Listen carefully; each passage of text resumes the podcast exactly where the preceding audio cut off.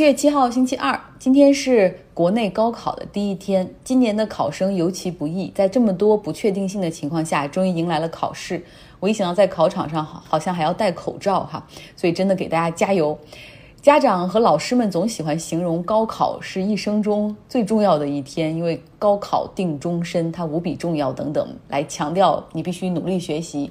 但是我相信很多人跟我一样走过高考十多年之后，回头发现，高考实际上和你人生的快乐、成功、幸福关联都不大。它给你能够带来的快乐和满足，或者失落，只会停留在这个夏天。但是并不是让大家不重视高考，而是把高考看成一段寒窗苦读的结束，同时更是奔向更自由、更自我生活的开始。所以放平心态，以最好的自己去发挥。祝你们都好运！考试的时候运气真的很重要，改天我可以讲一讲我我高考的考试运。节目开始，今天先从北非的阿尔及利亚说起。哦，这个国家我好像很少很少谈及，甚至很少很少关注，但是发现他的故事还很有意思。七月五号，也就是上个周日，是阿尔及利亚脱离法国殖民的独立日。阿尔及利亚人举行了盛大的下葬仪式，哈，把从法国运回的二十四名民族烈士的遗骸下葬。在法国总统马克龙决定归还之前，这些头骨是放在巴黎埃菲尔铁塔附近的一个博物馆里进行展出的。尽管阿尔及利亚多次索要，但是法国之前的总统一直都不理会。现在呢，正好是反殖民地文化、反歧视运动的这种春风吹遍欧洲和美国。那马克龙也是决定哈响应这种时代的前进步伐，归还。法国人在一八三零年的时候开始占领阿尔及利亚，并且开始建立殖民地。哪怕到二战结束之后，他们也没有意愿撤出。他们甚至把阿尔及利亚看成是法国的一个海外行省，准备一生一世在一起，因为他们说了。就是阿尔及利亚之于我们都不是殖民地，像当时社会的一些受尊重的主流人士，包括知识分子，像加缪，他都是出生在阿尔及利亚的。然后呢，像他们这些人也是呼吁说啊，大家不要吵，不要闹，因为阿尔及利亚就是法国，我们之间需要建立这种共识和和解。但是随着二战之后，很多国家都实现了民族独立，眼看着亚非拉的人民都起来了哈，阿尔及利亚人的诉求也越来越强烈。于是出现了武装阿尔及利亚民族解放阵线。在一九五四年的时候，阿尔及利亚战争爆发。当时法国政府大部分人都同意必须要保住阿尔及利亚，因为首先当地有一百多万的法国侨民，如果要是推翻了他们怎么办呢？那还有人是看重阿尔及利亚的资源和地缘政治的重要性，然后另外也有觉得这个二战之后哈，以及越南战争中遭受到的。侮辱法国人必须为荣誉而战，于是决定出兵阿尔及利亚进行血腥的镇压。之后的七年战争也非常的残酷。当时阿尔及利亚的人口只有九百万人，武装起义的这一部分人大概只有三到五万人。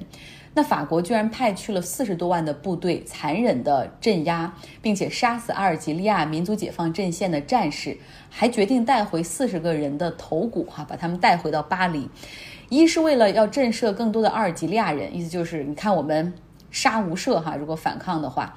第二个就是要给法国人展示，你看我们法国军队的英勇。这些头骨一直被放在巴黎的博物馆里展出。那当时呢，阿尔及利亚地方内部也有强硬派，就是要坚决争取民族独立；也有亲法派，别忘了法国还有一百多万的侨民在那儿哈，然后这个人口比例也比较大。那在法国内部呢，也有很多阿尔及利亚的移民，一些同情阿尔及利亚的、支持阿尔及利亚民族独立的法国人。所以，总之是各种势力交织和角力在一起。战场上的常规交锋打不过哈，这但是这个阿尔及利亚的这些武装组织，他们并没有放弃，而是在本土和法国都发起了一些暗杀和这种爆炸式的反抗活动。虽然法国呢在表面上控制住了局面，但造成了整个动荡的社会秩序、庞大的军费支出、经济的拖累经济，同时他们那种残酷的镇压手法也遭到了一些公众的质疑。总之，民意非常的分裂，这甚至直接导致了法国二战后的这个第四共和国的倒台。当时啊，由于害怕被巴黎所抛弃，在阿尔及利亚的这些法国殖民者，包括在那儿的法国军队，他们就要发起政变哈，他们隔空喊话说必须让戴高乐重新回来上台，要不然就要袭击巴黎，推翻政府。后来呢，国会被迫授予戴高乐全权来执掌的法国哈，然后他后来又通过了新的宪法，成立了第五共和国。在上任之前，其实戴高乐心里是很同情这些在阿尔及利亚的法国军队的，但上任之后，他评估了一下整个的局势，后来觉得还是应该结束这场战争，然后支持让阿尔及利亚人实现民族自觉哈，看看是不是要独立。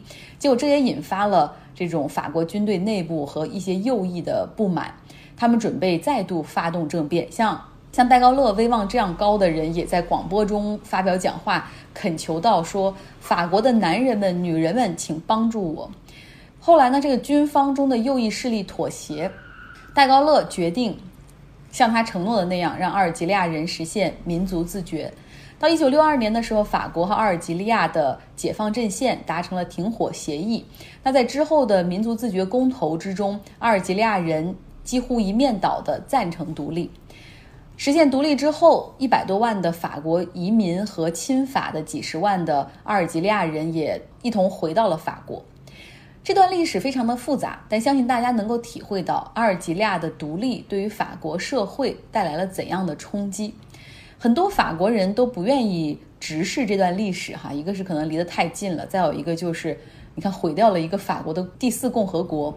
在法国总统层面呢，直到奥朗德的时候才承认法国对阿尔及利亚独立战争的残忍镇压，然后道歉。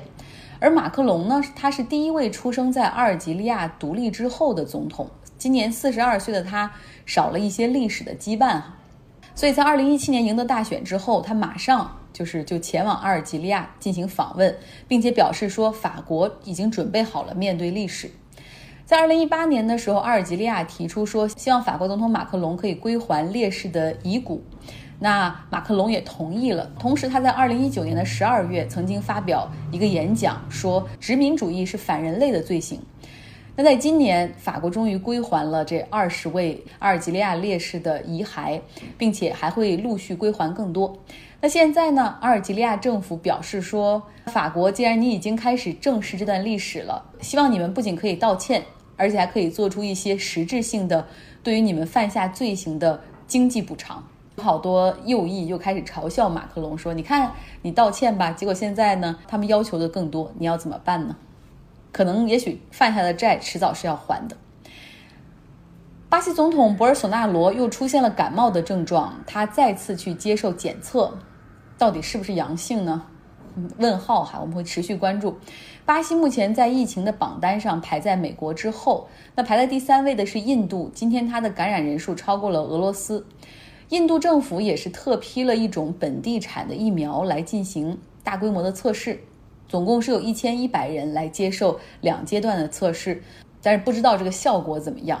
另外呢，我们也有朋友在国外工作，哈，在在在东南亚的地方工作。然后呢，他们说这个当地的中国公司已经开始统计是否有人愿意接种疫苗的意愿。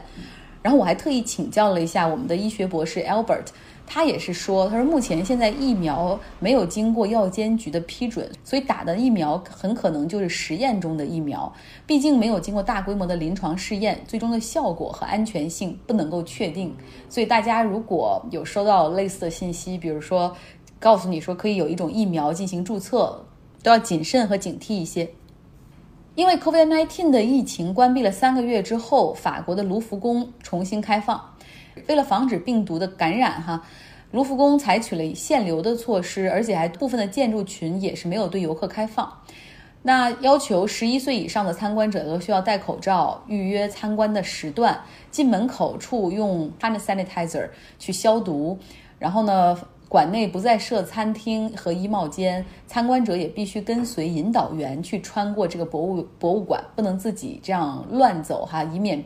造成聚集，尤其像蒙娜丽莎前面，就是不能像过去那样聚集那么多人那么近了。从三月份疫情关闭卢浮宫以来，已经大概造成了四千多万欧元的损失，就是门票上的损失。所以现在必须要开门了。英国国家美术馆也会在七月八号正式恢复对公众的开放，它也会成为英国在 reopen 之后第一个开放的大型博物馆。那为了降低风险，游客们同时也还是需要去网站上预约时段来参观。有的地方开放，也有地方重新关闭。比如说，已经启动旅游业的希腊就宣布，鉴于二十四小时之内塞尔维亚 COVID-19 的疫情感染人数增加了三百多例，他们将从今天开始禁止塞尔维亚的游客入境。最后说一说美国。特朗普发了一条行政令，会影响到在美国留学的学生，也包括我们中国留学生。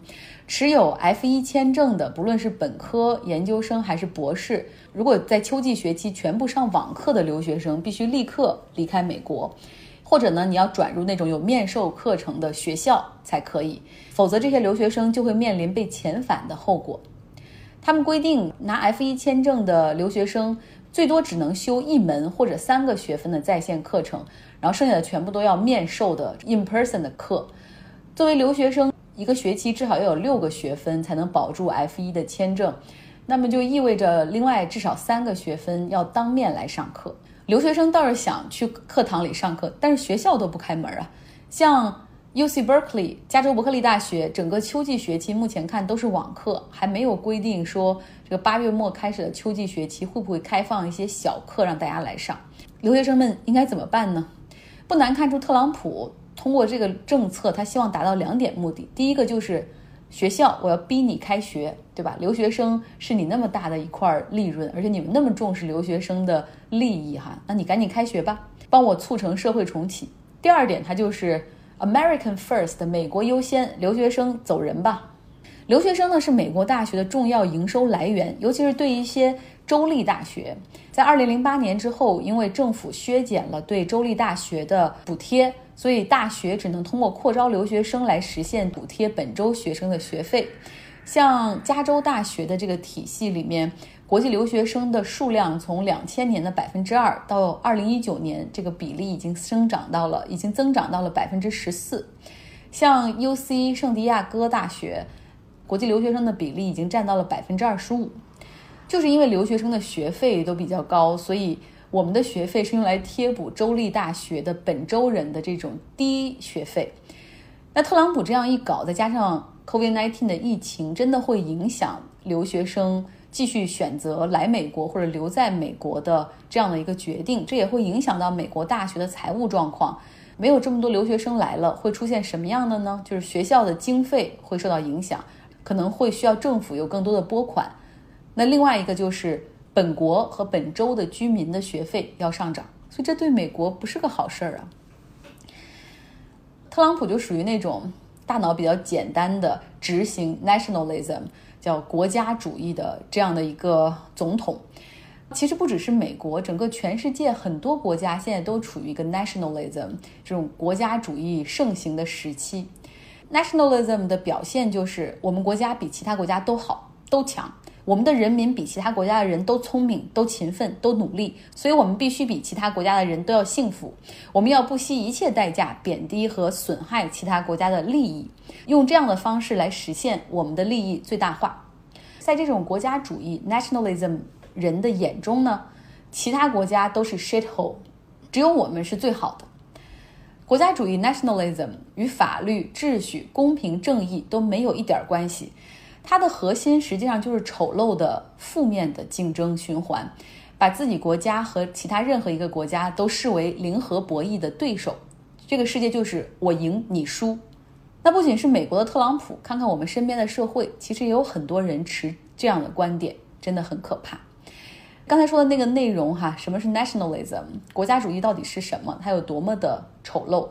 这是大西洋月刊的一篇文章，想看这篇文章的朋友，在我的微信公众号张浩同学下留下你的邮箱。好了，今天的节目就是这样，大家周二愉快。